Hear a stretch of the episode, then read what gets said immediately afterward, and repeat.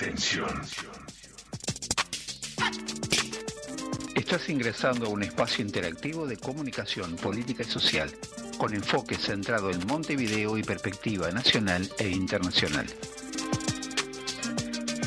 La invitación es a que nos acompañes a compartir una hora de noticias, entrevistas, comentarios, análisis y opiniones. Un encare distinto para tu información, comprometido, tomando partido por la vida y nuestra gente. De ahora en más, no mires para el costado. Quédate en nuestra sintonía y sumemos comunicación a este tiempo de cambios. Construyamos el futuro conociendo, entendiendo y modificando las cosas que pasan. Conducen Adrián Moitiño, Susana Silva y Daniel Almeida.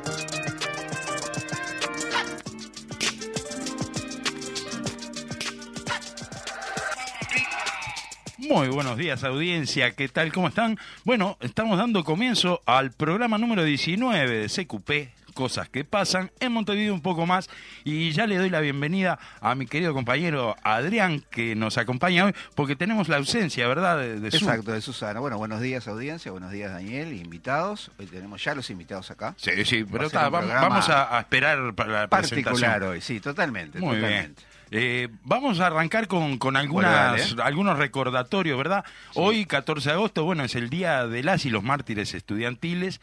Y, y bueno, y esta tarde a las 18 horas, el PIT-CNT convoca a una marcha. Marchamos desde la Universidad de la República. A 50 años de la heroica huelga general, seguimos luchando por la educación del pueblo. Acompañamos a las y los estudiantes unidos y adelante, dice el PIT-CNT en esta convocatoria.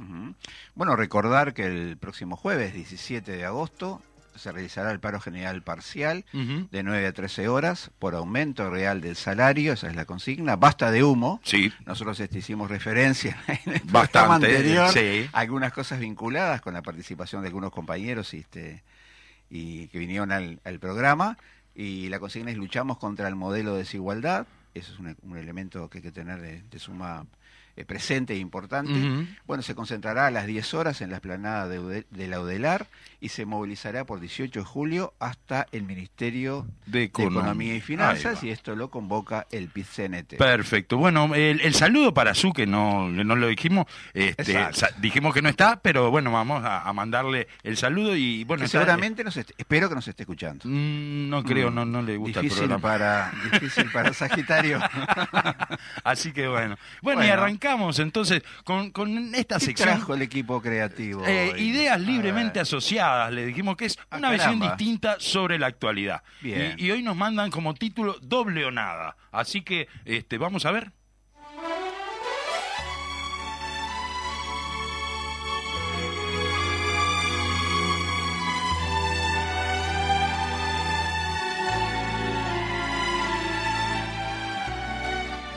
Qué linda música, a ver cómo sigue.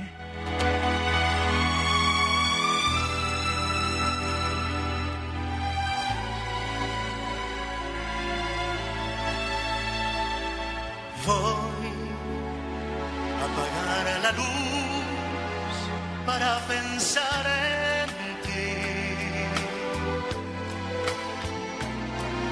Y así. Bueno, acá tenemos, y esto tiene que ver con, con la consigna de hoy. ¿Vos De- decís? sí, porque nos dicen que después de varios años de ausencia en los escenarios, el famoso cantante Luis Miguel, Ah, al que estábamos bien. escuchando, está llevando a cabo una nueva gira internacional en cuyo recorrido hace unos días comenzó sus presentaciones por Argentina.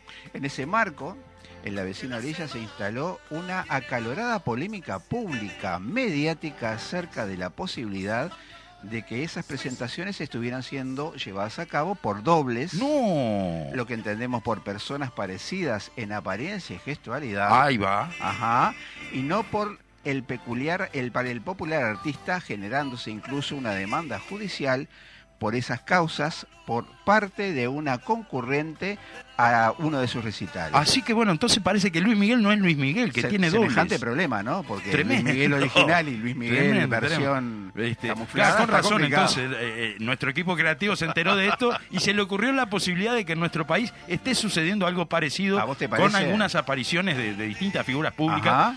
Y en un arduo trabajo de investigación, ojo con esto, Cuidado. detectaron casos que aseguran en que, que no hay dudas de que eso fue lo que ocurrió. O sea, hay algunas figuras públicas que están siendo sustituidas por dobles también en algunas apariciones. Ajá. Sí, El sí. primer ejemplo. Tenemos, vamos a, Bueno, hay, muchos ejemplos, pero Bueno, vamos a uno centrarnos en en uno. Vamos a centrarnos en uno eh, que, que es realmente importante. Así que este, decimos que en el primer ejemplo, eh, a ver, eh, si, si, si Fede no- nos larga el segundo tema y van, van a ir viendo a ver de qué se trata.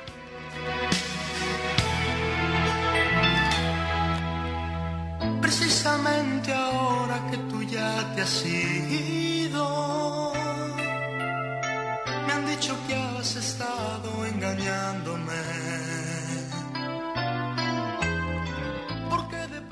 Alguien que engaña, dice. El primer ejemplo entonces nos da cuenta de que el presidente de la República, Luis Lacalle Pou, en lo que va de su mandato, junto a su elenco de gobierno y sus socios de la coalición, en numerosas ocasiones ha impulsado leyes, decretos, ejecutado acciones de corte netamente neoliberal y antipopular que protegieron y beneficiaron a quienes él mismo denominó los Mayaoro, haciendo recaer los costos y perjuicios sobre los sectores mayoritarios y más humildes de nuestra población. Increíble, ¿no? Sí. Bueno, también en este tiempo su gobierno en todos los niveles se ha visto salpicado y envuelto en una inusitada cantidad de casos de corrupción, mal manejo, impericia, acomodos y muchos etcétera más que han llevado a la renuncia o remoción de varios de sus integrantes. Sí, sí, sí, clarísimo. Bueno, pero además sistemáticamente, hasta el día de hoy, ya van tres años y medio de, de estar gobernando, tanto él como su elenco y asociados han pretendido justificar esos acontecimientos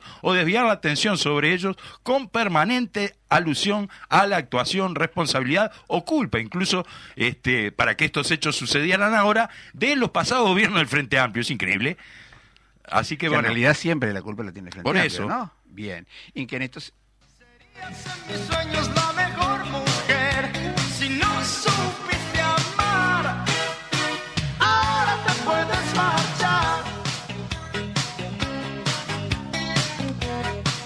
Tremendo, tremendo. O sea, ahora se puede marchar. Este, lo que pasa es que, claro, eh, en realidad todo esto de, de- de- de to- todo lo que vienen haciendo Ajá. es este, una prueba irrefutable, dicen nuestro equipo creativo, de que durante la campaña electoral de 2019, seguramente producto del gran desgaste físico y mental que implicaba, en varios actos, entrevistas y otras apariciones públicas fue sustituido por uno o varios dobles. ¡No! Sí, sí, señor. Sí, así parece. Estuvieron, en, mire que estuvieron investigando, estuvieron revisando archivos y sí, parece que serían los dobles los que fueron de frases como estamos preparados. Caramba. Esa- eso fue un doble, seguro.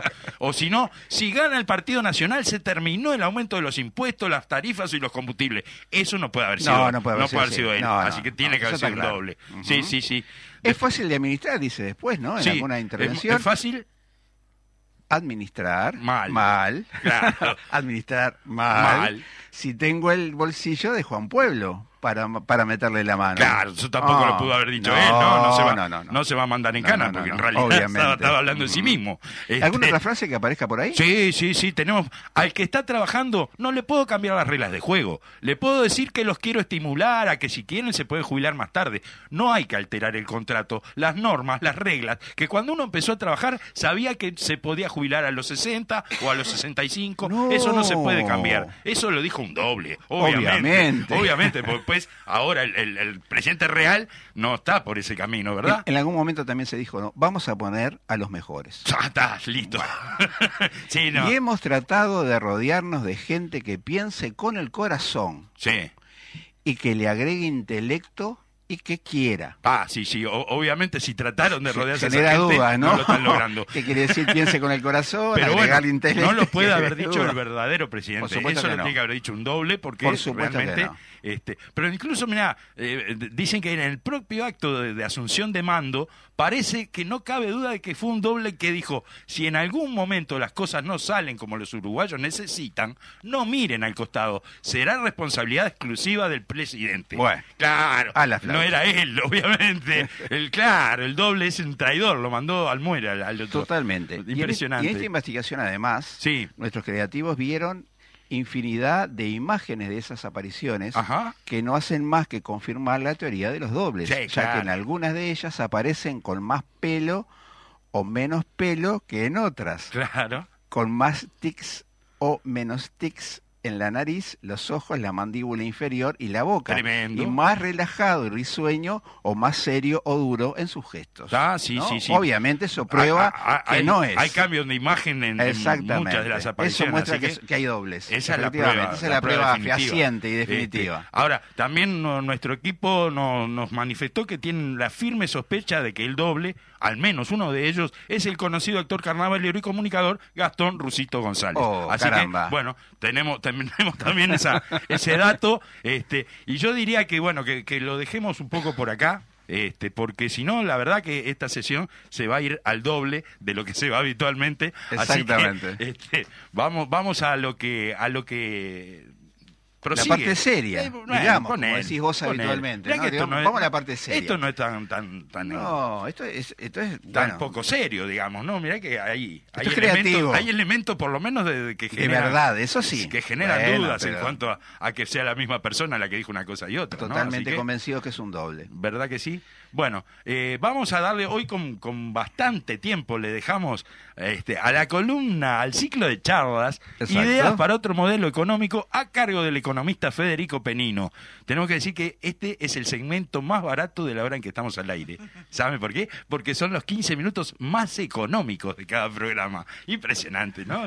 El equipo, el equipo El equipo creativo está creativo, a full, que- a full. Así que bueno, le damos la bienvenida, Federico. ¿Cómo estás? Buen día, azorado con la, con la, con, con la creatividad de este equipo.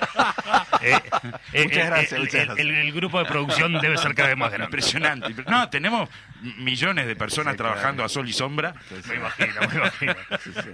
Así que cuidado, bueno, carnavaleros, que saldremos en carnaval. Hoy se viene la cuarta entrega de, de tu ciclo de charlas, ¿verdad? Y, eh, acá tengo la anotación de que es modelo de desarrollo, ¿puede ser? Sí, en, reali- en realidad el, el modelo de desarrollo, la alternativa al modelo de desarrollo que estamos proponiendo, o algunas ideas, mejor dicho, para no ser tan, tan pretenciosos, es, es, es la idea o el hilo conductor de todo el ciclo. Ajá. La, la idea hoy es hablar un poquito de, de- del mercado de trabajo ¿no? Eh, y de algunas de sus desigualdades más evidentes que tiene que ver con, con la participación de la mujer en el mercado de trabajo. ¿Cuáles pueden ser algunas soluciones a, a esa a esas desigualdades, que, que muchas son estructurales, y algunas tendencias futuras de- de- del mercado de trabajo que ya se visualizan y que bueno, que habrá que poner el ojo para, para atacar en las próximas, en los próximos años. Así que la, idea va un poquito por ahí. Muy bien. Bueno, dale ¿Arrancamos? Bueno, Arriba. bárbaro. No, como les eh, planteamos en las, en las, en las columnas anteriores, eh, la idea de este ciclo es repasar un poco algunas de las ideas que hemos venido trabajando en, en una serie de charlas que hemos impulsado de la Comisión de Programa del Partido. Eh, en esta ocasión, varias de las ideas que, que están, que vamos a poner en, eh, al aire eh, Bien. sobre la mesa, la- las transmitió una compañera economista, doctora en economía, que ha trabajado mucho los temas vinculados al mercado de trabajo, las desigualdades de género asociadas a, a él, que es Estefanía Galván, que, que participó en, en una de las charlas que nosotros, que nosotros tuvimos, y que bueno, la idea es un poquito sistematizar y poner en el debate alguna de esas, de esas propuestas que, que intercambió con nosotros en una jornada ya, ya por fin del año pasado. Ujú.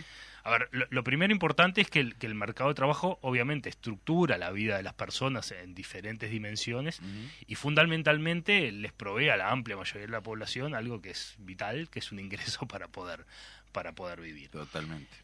Y, y aunque suene de perogrullo y, y más a quienes tenemos una visión media compartida de, de la sociedad, los ingresos son la principal fuente de ingreso de los hogares de nuestro país. Es decir, no existen otras fuentes de ingreso Claro. que sustituyan los ingresos que vienen del- del, del- del salario y del trabajo. Incluso eso pasa en aquellos lugar- eh, hogares más pobres que reciben algún tipo de transferencia del Estado. Si nosotros miramos en promedio esos hogares que reciben transferencias, los ingresos salariales siguen siendo la principal fuente de ingreso, en e- Ajá, incluso claro. en esos hogares. Muchas veces cuando se habla de el famoso dicho de mantener vagos o mantener Sí, gente que no sí. trabaja, en realidad los datos eh, contrastan esa No afirmación. con eso, claro. Exacto. Y si bien, obviamente, puede haber familias donde la principal fuente de ingresos es las transferencias, eso no, no se da en la, en la mayoría de Porque además en, hogares. en general estamos de- hablando de transferencias prácticamente ínfimas, que no, que no dan para, sobrevivir siquiera, ¿verdad? Así que si no hay otro Entonces, ingreso... Entonces, bueno, reafirmar eso, ¿eh? los ingresos salariales son la principal fuente de ingreso de los hogares, incluso de esos hogares más pobres. Segundo, tenemos un mercado de trabajo que, como algunas puntas ya hablamos las, las columnas anteriores, viene de un proceso de deterioro muy importante, eh, producto de, un- de una combinación de dos factores esenciales. Uno es la, la pandemia y la crisis económica y por otro lado la actitud política y de política económica que ha llevado adelante el gobierno. Es verdad también que nosotros hasta hacia el 2019 ya visualizábamos o ya se estaba dando algunos signos de deterioro en el mercado de trabajo, fundamentalmente lo que tiene que ver con el nivel de actividad, se habían perdido bastantes Sí. puestos de trabajo y con un estancamiento, no una pérdida, pero sí un estancamiento de varios años del, del- del salario real. Viene la crisis, eh, viene la pandemia, viene la crisis Claro. y la recuperación que fue impulsada fundamentalmente por, por el sector exporta- agroexportador, comenzó luego ese famoso derrame eh, de una forma muy reducida y además eh, con un rezago importante con relación al aumento que había tenido el producto y los ingresos de- de- del capital y, Sí, y de, sí. y de los poseedores de, esos medios de producción.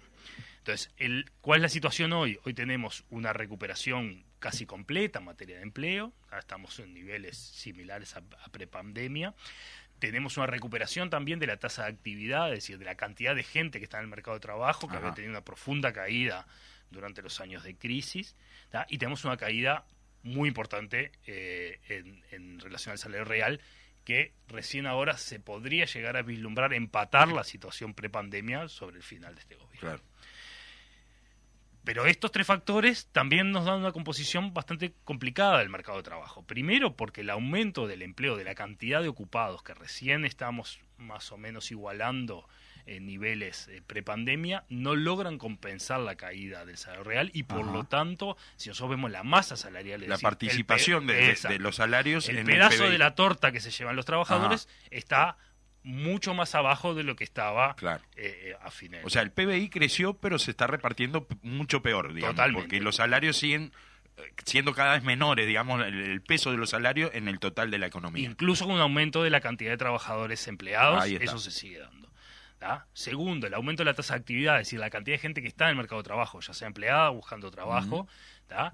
Eh, tuvo cambios significativos en su estructura. Primero, existe una reducción de la cantidad de horas trabajadas, es decir, la gente, en promedio obviamente, está Ajá. trabajando menos horas que la que aspiraría a trabajar Ahí y por va. lo tanto eh, eh, se está visualizando un aumento del subempleo de esas personas. A- aclarando de que en este caso no nada que ver con, con lo que es un reclamo de la central sindical, por ejemplo, de la reducción horaria, pero manteniendo No, el no, salario. esto ¿no? es gente Acá que- es con pérdida de salario, digo. Es- Exactamente, hay gente que, que, que está no solo Claro. está dispuesta, sino que precisa trabajar más y que por diferentes No tiene factores la no oportunidad, accede y por seguro. lo tanto en las estadísticas aparece como ocupada, pero con, con condiciones eh, de- peores que las que Sí, sí. eh, subocupada, digamos. Claro, para compensar simplemente la, la capacidad que tenga de poder resolver los temas vinculados a su funcionamiento mensual. Exacto, o por lo menos paliar. Paliar por lo menos, dificultades. equilibrar ahí. Segundo, esa recuperación de la actividad tiene algunos componentes importantes de eh, empleo.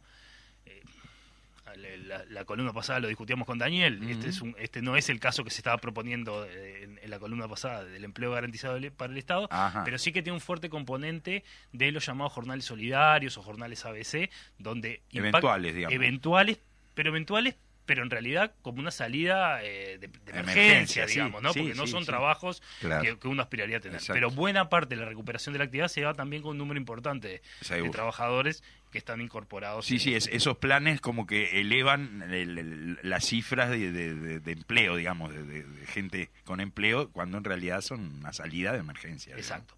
Y el último comentario vinculado a esto, porque se engancha con, con- con el nuevo, con- con la parte siguiente de la columna, de lo que queremos compartir, es que buena, buena parte de esa recomposición de- de- del mercado de trabajo y, y de los trabajadores y trabajadoras que están en el mercado de trabajo tiene que ver con una reducción o un retiro que hay que ver todavía cómo se evoluciona, especialmente de las mujeres del trabajo, porque está muy asociado al trabajo de cuidados que Claro. fundamentalmente hacen las mujeres Sí.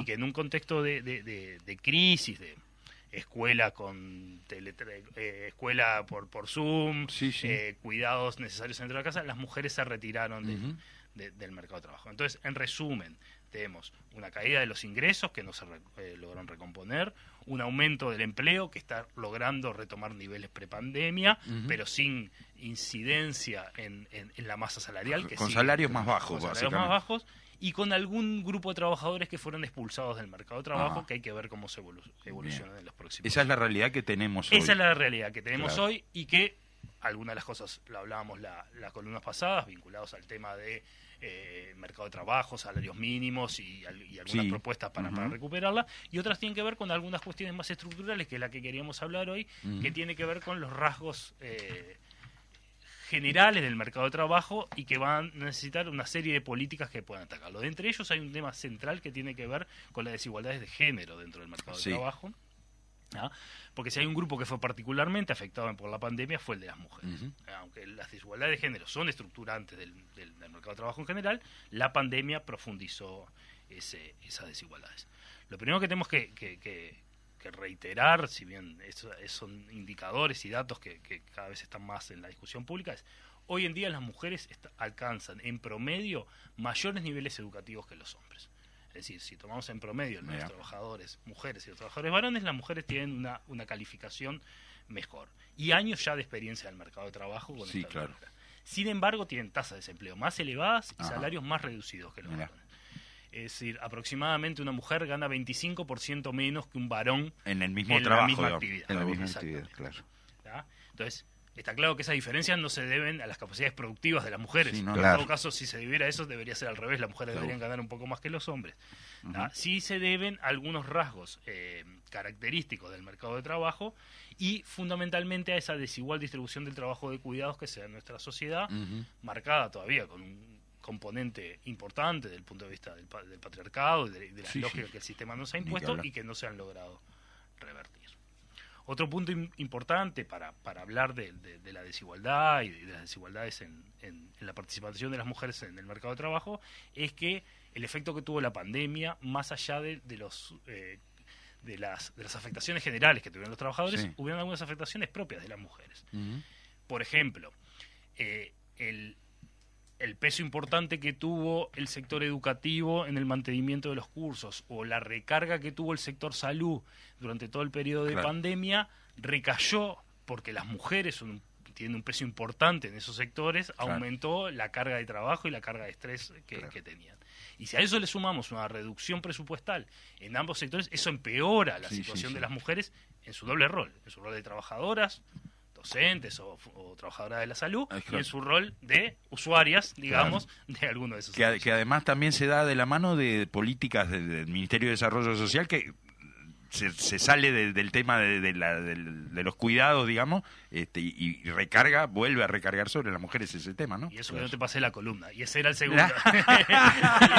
y eso era. Estamos sintonizados. Y esa, y esa situación del Estado retirándose de algunos de algunas áreas de, de- de- de cuidados Ujú. recaen en las mujeres, pero sobre todo recaen en las mujeres más débiles eh, eh, en la estructura social. Obviamente, Sí, sí. las mujeres más pobres, las mujeres migrantes, las Claro. mujeres de las minorías eh, raciales, es decir, todas, todos esos grupos que no tienen capacidad económica para Contratar, comprar cuidados, claro, contratar claro, cuidados, comprar cuidados, claro. el retiro del Estado de esos sectores profundiza no solo su situación de desigualdad en, en la vida, sino su, su desigualdad al momento de ingresar al mercado de trabajo. Ustedes me cortan. No, no, no, sigo. ¿no? Vos seguís tranquilo.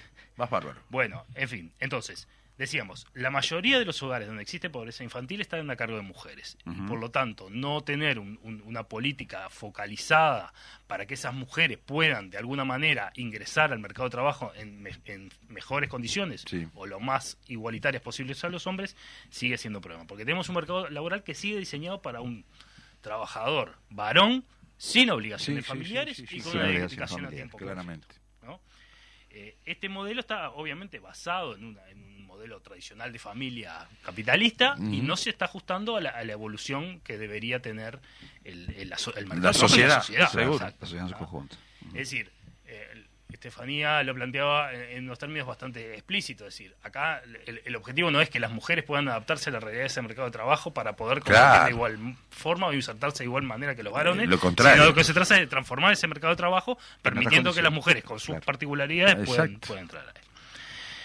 Y el mercado del laboral, diseñado como está diseñado y con estos problemas, tiene además algunos aspectos de efectos sobre otras dimensiones de, de- de la vida y de la sociedad, algunos que están puestos arriba de la mesa en estos días que tiene que ver con la, segu- la seguridad social. Ahí va. ¿ah? Por ejemplo, las mujeres por todos estos factores, algunos que son hasta biológicos, que tienen que ver con el embarazo y la maternidad, seguro. y otros que tienen que ver con los cuidados, tienen trayectorias laborales más intermitentes que los hombres. Es decir, entran y salen más del Sí. mercado de trabajo y, y en una, y, y cuando las mujeres no están formalizadas y cuando las más pobres Claro, sí, la, historia laboral de, de esa la mujer, historia ¿no? laboral es discontinuada, tiene mucho más dificultades Eh, para claro. llegar a la jubilación, ¿tá? que se profundiza con la reforma de la seguridad social que está, que, que está aprobada ahora, donde aumenta la, la edad para jubilarse y por lo tanto profundiza eso.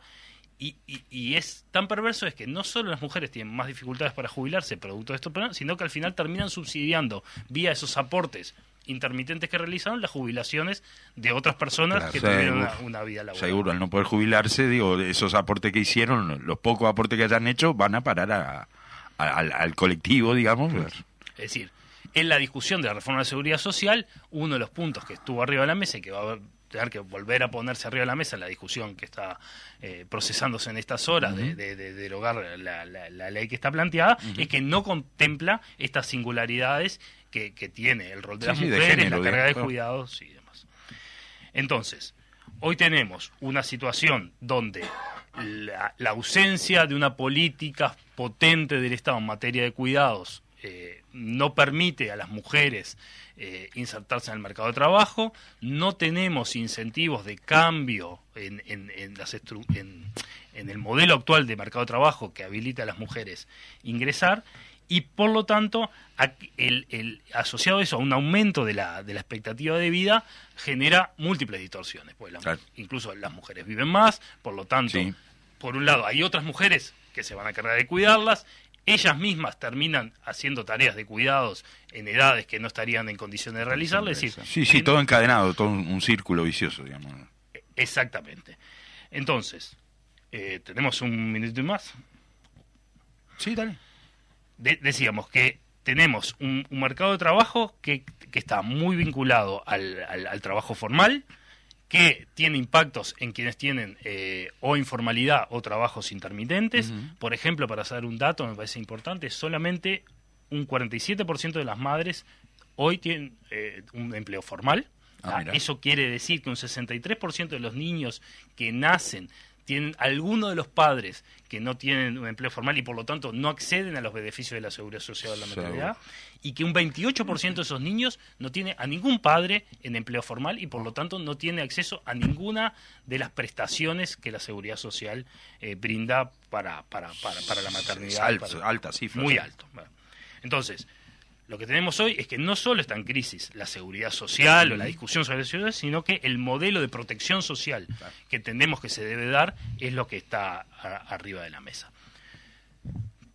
Yo lo que les voy a proponer, sin ánimo de extender mucho esta serie de columnas que estamos planteando, es retomar la semana que viene con este tema porque me Bien, quedan algunas perfecto, cosas para, perfecto. para conversar y en todo caso intercambiar un poco más sobre algo que fue una propuesta del Frente Amplio en su último gobierno, que era un sistema de cuidados potentes, Ajá, exacto, que exacto. objetiva y Sí. críticamente hay que decir no se desarrolló de la manera sí. que se había Quedó, desarrollado. quedó Se había pensado originalmente, ¿no? digamos, este inicio, pero Y eso es algo que necesariamente, si se quieren eh, atacar las Hay hay inequidades retomarlo, ¿no? existentes en- socialmente y en el mercado de, trabajador en de trabajo en particular, va a haber que atacar en el próximo periodo de gobierno. muy bien. Este, agradecemos. Y por la extensión del ciclo, nosotros estamos gestionando A- para a- tener... Al equipo de creativos le soluciono parte del programa, Por digamos. supuesto.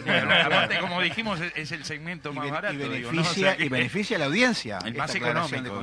Vos no le quieras a los economistas que después te llega la factura. Estamos Muchas tratando gracias. de eh. negociar un- una permanencia, perma- una cuestión permanente de tu columna, así que vamos a ver con tu representante a ver si podemos siempre se puede negociar. a los números. El mercado, el mercado de Arabia está muy fuerte. Tengan cuidado. Gracias, Fede. Muchísimas Nos gracias, Fede. encontrando Un gusto, el ¿eh? lunes que viene. Hasta la semana que viene. Thank you.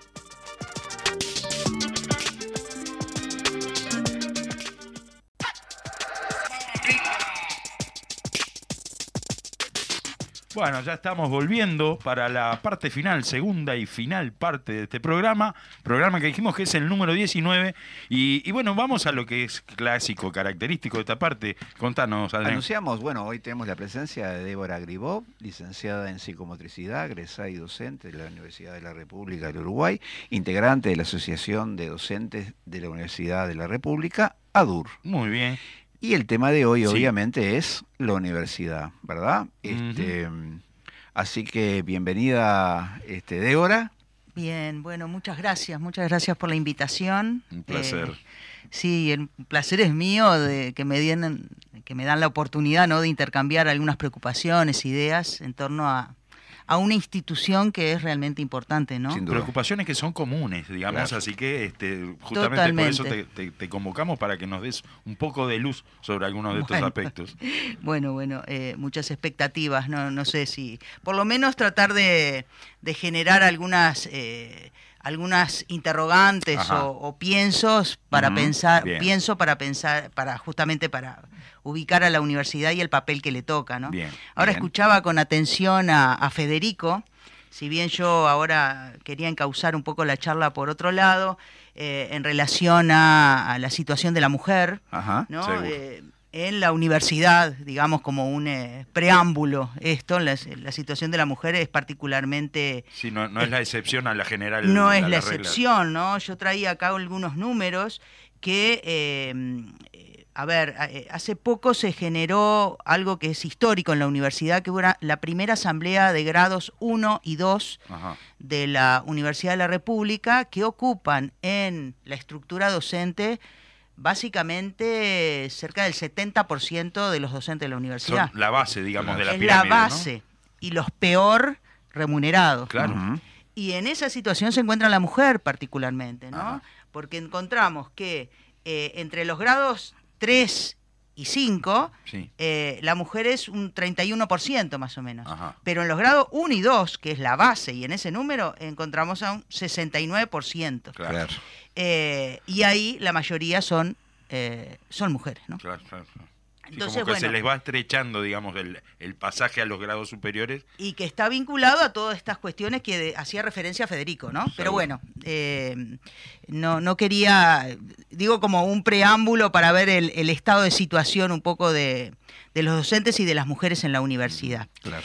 Pero eh, Federico hablaba del trabajo, ¿no?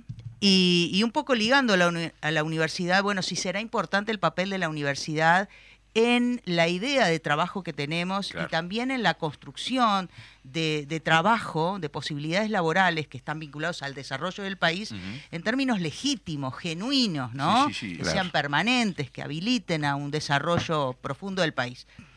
Y ahí nos, nos eh, ubica en otro problema que es pensar, bueno, ¿de qué desarrollo hablamos, no? Ahí va. También, ahí hay otro eh, gran desafío para pensar.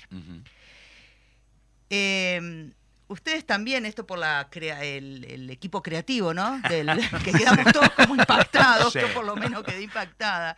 Y sobre los dobles, ¿no? Eh, y creo que viene a cuento porque la realidad es tan compleja que están muchos aspectos, eh, muchos factores interrelacionados. Ayer tuvimos la oportunidad de ver la actuación de José Sacristán. acá Ah, en- sí. eh, y diríamos, ¿qué tendrá que ver esto con la universidad? A ver. Pero Todo está relacionado. yo creo que sí tiene que ver, ¿no? Primero por porque es esto, ustedes hablaban de los dobles, ¿no? Sí. Hay que construir un doble de un actor como José Sacristán. No es fácil. ¿eh? Había Además- que ver el manejo del espacio, Sí, sí. de la corporeidad, del- de la temporalidad. Sí, sí, sí, claro. Y eso hace a la construcción de un pensamiento y de una subjetividad. Y eso está vinculado a la, a la universidad como una de las instituciones que crea pensamiento y subjetividad. ¿no? Su, su- Entonces, su ahí lo- individualidad, digamos, su- sus características peculiares. Me hicieron acordar con esto del, del- de la posible, el posible doble de, de Luis Miguel. Claro. Tal vez a Luis Miguel, cosa que me, me gusta como canta, pero podrá ser más fácil doblarlo que a José Sacristán. Mirá, te, te- te di- te diría que en cuanto a lo que canta, no es nada fácil. Es, Bueno, sí, desde mi punto de vista y de, de- de- de mucha cantor. gente, es uno de los mejores cantores de, de habla hispana voz. desde hace Sí, sí, mucho sí, tiempo. sí, sí. Pero bueno, no, no quería. eh, Ah, volvamos, jueguito volvamos. esto, Era como un jueguito. Eh, y por otro lado, también venía caminando rápido por Blanes para la, la audición y yo pensaba, bueno, ¿cómo vamos a empezar? El- la posibilidad de compartir estas inquietudes y, y- y te topás con tanta gente en la calle, ¿no? Y se me cruzaba en la calle en situación de calle. En situación de calle. Sí, sí. Y, y me acordaba de, de Chico Huarque en construcción, ¿no? Murió a contramano. Eh, Atravesando el atrope- sí, atravesando el tránsito. Y bueno, y todo esto para mí tiene que ver con la universidad, aunque parezca traído de los pelos. A ver, un poco para, para vincularlo en estos días, y ustedes planteaban ahí el, el- el- el nombre de, esta, de este espacio, bueno, la, la Universidad en Disputa. Ajá. Tuve la oportunidad de conocer a alguien que yo ya había escuchado, pero que lo, ahora lo pude conocer personalmente, intercambiar algunas ideas. Un filósofo boliviano que se llama Rafael Bautista, al que recomiendo mucho. Hay muchas conferencias de él en YouTube. Y hay una que plantea la universidad para qué. Claro. Invitaron a, una, a un posgrado de psicopedagogía y entonces él, muy interpelante, eh, se plantea, bueno, ¿para qué la universidad? Claro. y se cuestiona la universidad eh, contemporánea como parte de una construcción del sistema Ajá. para reproducir un modo de pensamiento, Sí, sí. ¿no?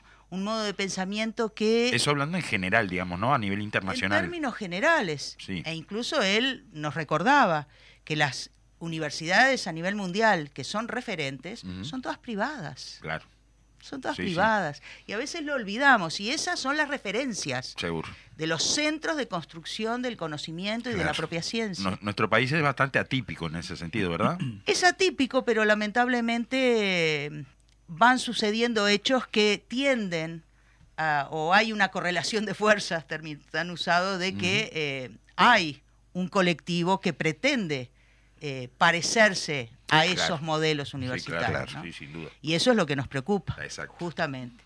Él plantea que hay, eh, es necesario en este momento una, una mm, revolución cognitiva.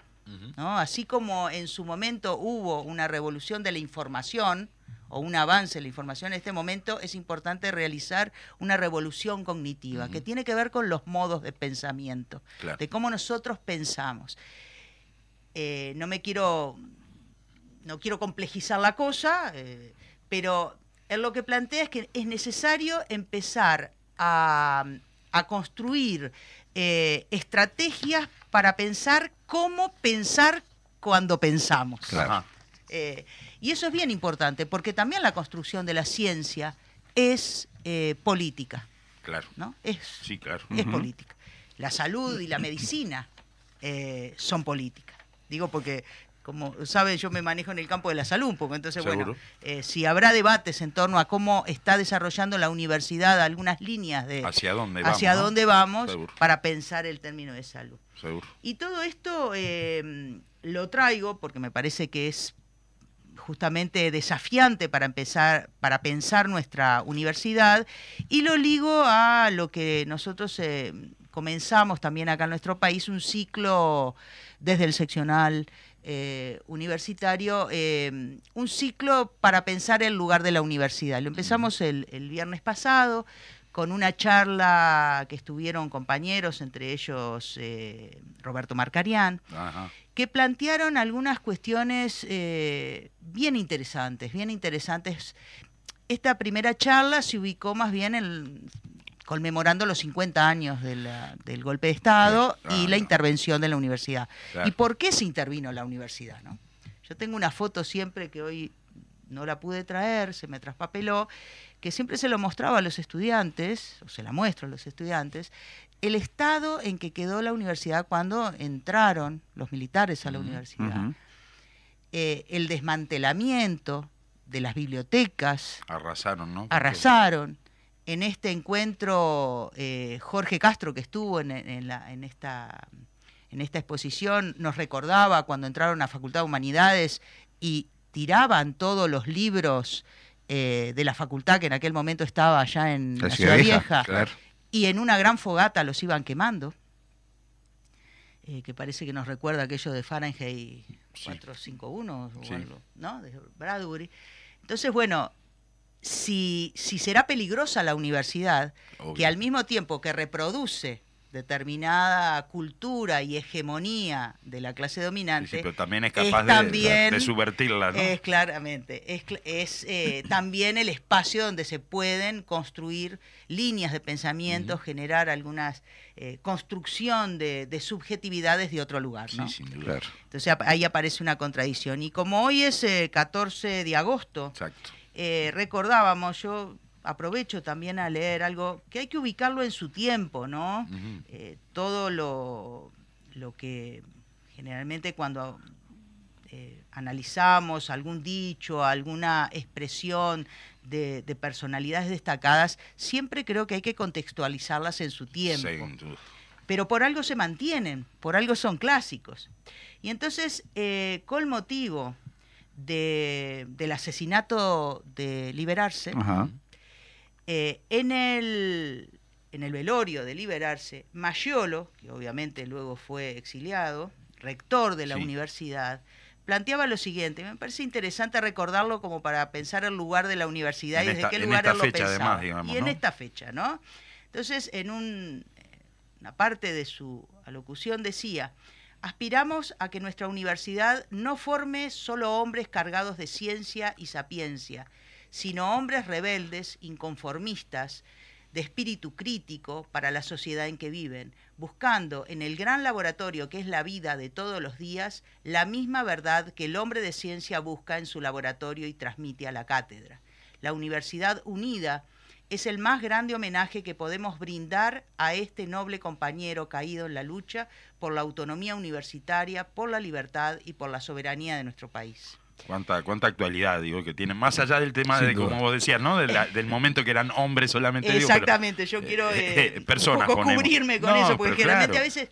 Y además esto, cuidar, ¿no? No caer en este tipo de cosas que son, Sí, para, a ver, que tienen que ver con la época Claro, claro. y no ir a lo profundo de lo que planteaba. Maggiolo, ¿no? Sí, sí, para invalidar de repente cosas que tienen muchísimo sentido y, Exactamente, y mucha actualidad, como decíamos. ¿no? Y, y Marcarial recordaba, recordaba a Mayolo, recordaba que justamente la intervención de la universidad tiene que ver con una abrupta eh, ruptura de un proceso que venía viviendo la universidad que se eh, ubica muchísimos años antes, ¿no? En una construcción de un pensamiento democrático Claro. Claro. que era altamente peligroso, Exacto. ¿no? Y que bueno, en la, en la universidad es simbólico la, la intervención, ¿no? Sin y ahí, duda. a partir de ahí, bueno, el, el exilio y la destrucción de toda una de todo un proceso que venía haciendo la, la universidad y que en este momento eh, es muy difícil volver a reconstruir eso Claro. en tiempos donde hay un, eh, un desarrollo salvaje del capitalismo, Claro. donde la universidad queda atrapada. Ahora, si, si me permitís, Débora, ahora volvemos a retomar eso, porque nos olvidamos de comentarte que en este momento el guion nos marca que nuestro equipo creativo, al que vos hacías referencia, tiene un- una pastillita y una perlita en el medio a la que te vamos a someter un pequeño cuestionario, o sea, una pregunta, la pregunta CQP, este, que tiene cuatro opciones de respuesta y un comodín que cosas que pasan, se puede decir eh, cosas que pasan y ta, se, se puede usar cuando o no sabes o no querés arriesgar la respuesta. ¿Te parece? Ah, dale. Bárbaro. Bueno, te cuento, el Dale. viernes pasado, 11 de agosto, se produjo una de las escasas ocasiones en las que, nuevamente volvemos a hablar de él, el presidente Luis Lacalle Pou ha cumplido algo desde que inició su mandato presidencial. ¿De qué se trató? Es la pregunta. Y la opción A cumplió Dice- con su promesa, sí, Dale, dale, dale, dale. La opción A cumplió con su promesa electoral de no subir impuestos y restituyó los dos puntos de descuento de IVA que eliminó en las compras con tarjetas. Cumplió con el anuncio de campaña de que no se les cambiarían las reglas de juego a las personas que ya están trabajando y envió al Parlamento un proyecto de reforma jubilatoria que modifica el que se aprobó hace unos meses. La opción C cumplió con su afirmación previa a las elecciones de que reduciría el déficit fiscal achicando el gasto público, pero sin recortar presupuestos en las áreas fundamentales del Estado, enviando al Parlamento un mensaje complementario a la rendición de cuentas que incrementa los rublos para educación, salud, vivienda, desarrollo social, empresas públicas, poder judicial, inversiones públicas, etcétera, etcétera. Y la opción D, Por cuarta vez, desde que es presidente, cumplió años. la opción C, la opción E, el último entonces el, el comodín, cosas que pasan. Tenés 10 segundos Yo tengo que elegir una de esas. Tenés que elegir Una una de de esas, esas. opciones. ¿Qué fue? cumplido años. Exactamente, la respuesta correcta. Este, el viernes, el viernes cumplió 50 años. O sea, por cuarta vez en, en lo que va de su mandato, cumplió con algo el nombre. Y- Claro. Y, en este caso cumplió años. Sí. Así que bueno. bueno, ahora Estaba sí. muy nerviosa, a ver si... Te agradecemos, no. te agradecemos que te, que te prestaras a, a- a este pequeñito espacio de, de, de Agradecemos digresión. tu buen humor. Este, bueno, ahora sí, perdonal y, y seguí con, con lo que venía, si querés. Bueno, eh, hablando de, la- de las, pro- de las promesas eh, No cumplidas. no cumplidas, ¿no? Eh, claramente en este momento, eh, si bien hay, eh, decíamos que la universidad está en disputa, ¿no? Y porque claramente la universidad, por todo lo que dijimos antes, es una institución altamente peligrosa. Eh, y en esta rendición de cuentas eh, queda en evidencia justamente y, Sí, y en sí. todo este en lo que va del En lo que gobierno va del ¿no? periodo, claro. Eh, con casi nunca darle lo- el presupuesto necesario para su desarrollo claro. porque es cierto que nosotros podemos decir que en la universidad hay hacia adentro eh, disputas en relación a qué espacios eh, queremos privilegiar. Sí, es cierto, ese debate claro. siempre se dio en la universidad, es un espacio para de, de- de construcción, de debate, así Nun- debe nunca, ser. nunca los recursos Claro. son suficientes para todo lo que se plantea, ¿no? ser. Y por otro lado, nosotros pensamos que la universidad es uno de los espacios tal vez de mayor experiencia democrática o tal vez uno de los mayores de experiencia Claro, democrática sí. que tiene nuestro país, ¿no? Con la existencia del cogobierno. ¿no? La existencia del cogobierno permite justamente eh, en todos los ámbitos y con una construcción de abajo arriba, arriba abajo. ¿no? en, en la dinámica institucional, eh, de real expresión democrática Sí, sí. en la dirección de la institución. Sí, ¿no? Eh, y eso es altamente peligroso también. Y ahí, por ahí defendemos su autonomía, ¿no? Claro. que es una autonomía relativa, porque ahora lo vemos. Cuando se, se asignan el presupuesto que se le asigna, Ahí es estás ahí vemos lo relativo, ¿no? ahí, estás vemos lo dependiendo de- del gobierno de turno, digamos, de la y ahí do- donde, donde se ve la intención de coartar estas posibilidades, ¿no?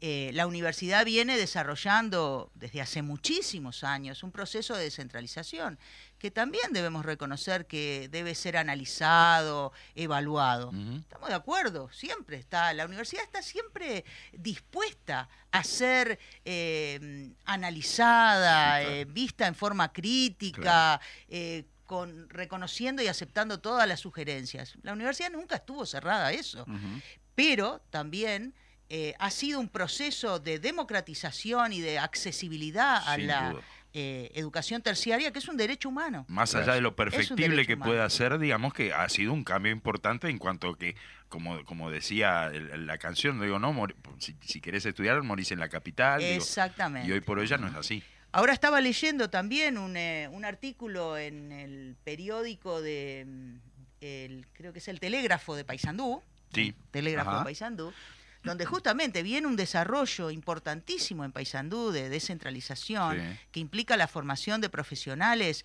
que arriba del Río Negro tenemos un problema serio de, eh, de profesionales en el campo de la salud, sobre todo, Ajá. sobre todo, eh, que bueno, queremos como colaborar a subsanar Claro, ese seguro. déficit, y bueno, y ahora esto se ve totalmente coartado, ¿no? Sí, sí. porque justamente el presupuesto que se asignó, el magro presupuesto ahora que se re- reasignó reasignó.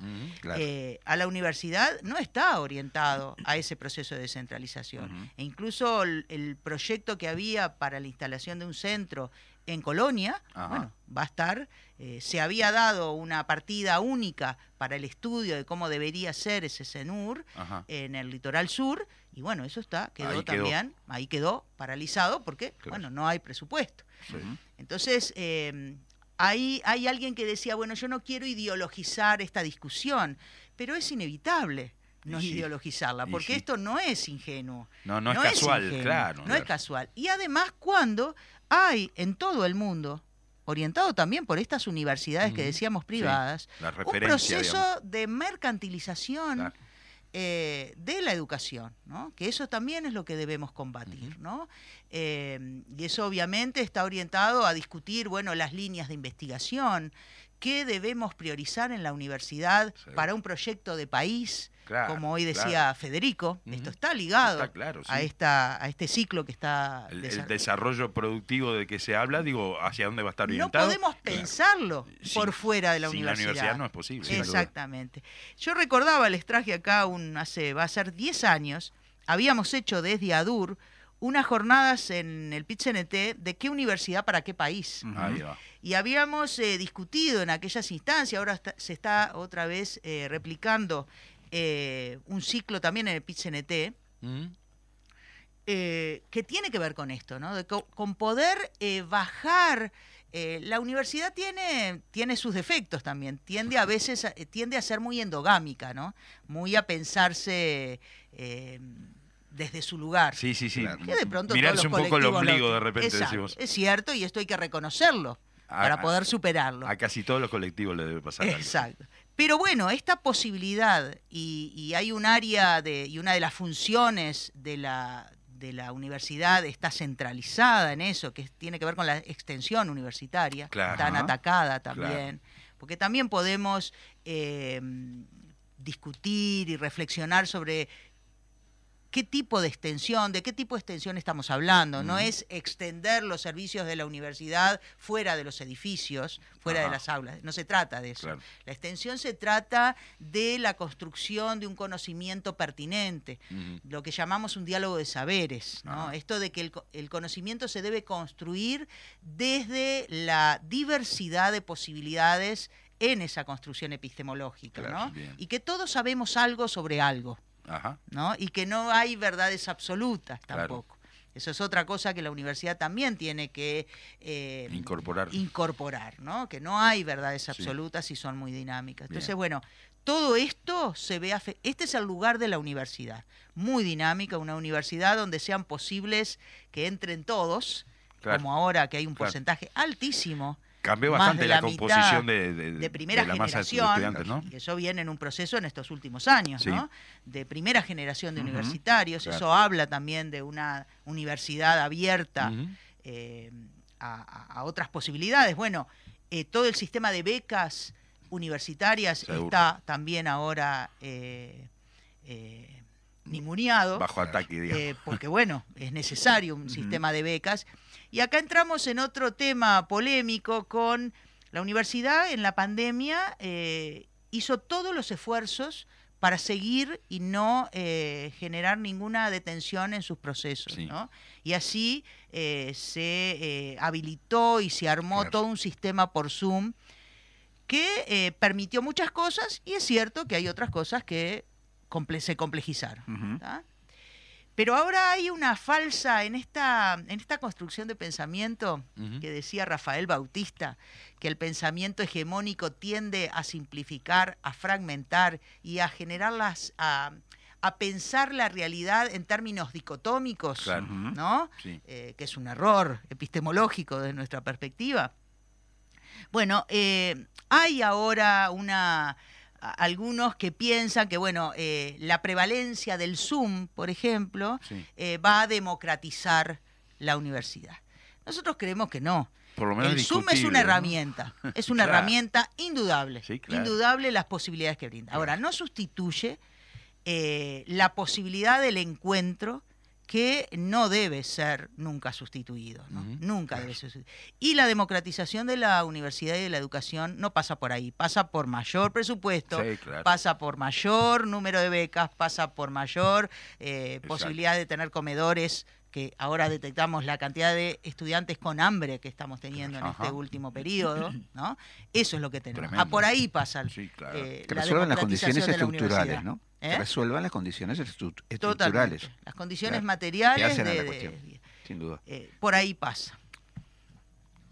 Bueno, No, no. eh, bueno, podemos eh, ahora me confunden la- las, las señas si tengo un minuto más y no.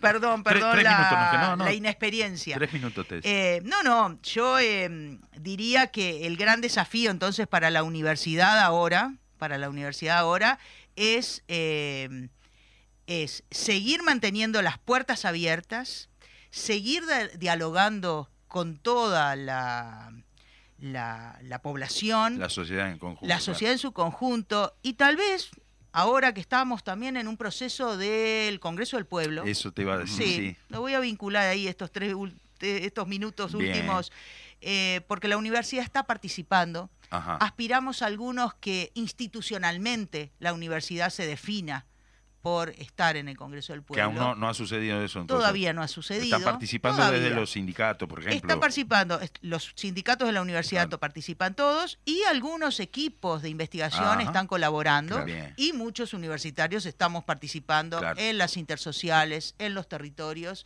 eh, colaborando a esta construcción programática en Sí, términos sí. más estratégicos, ¿no? Sí.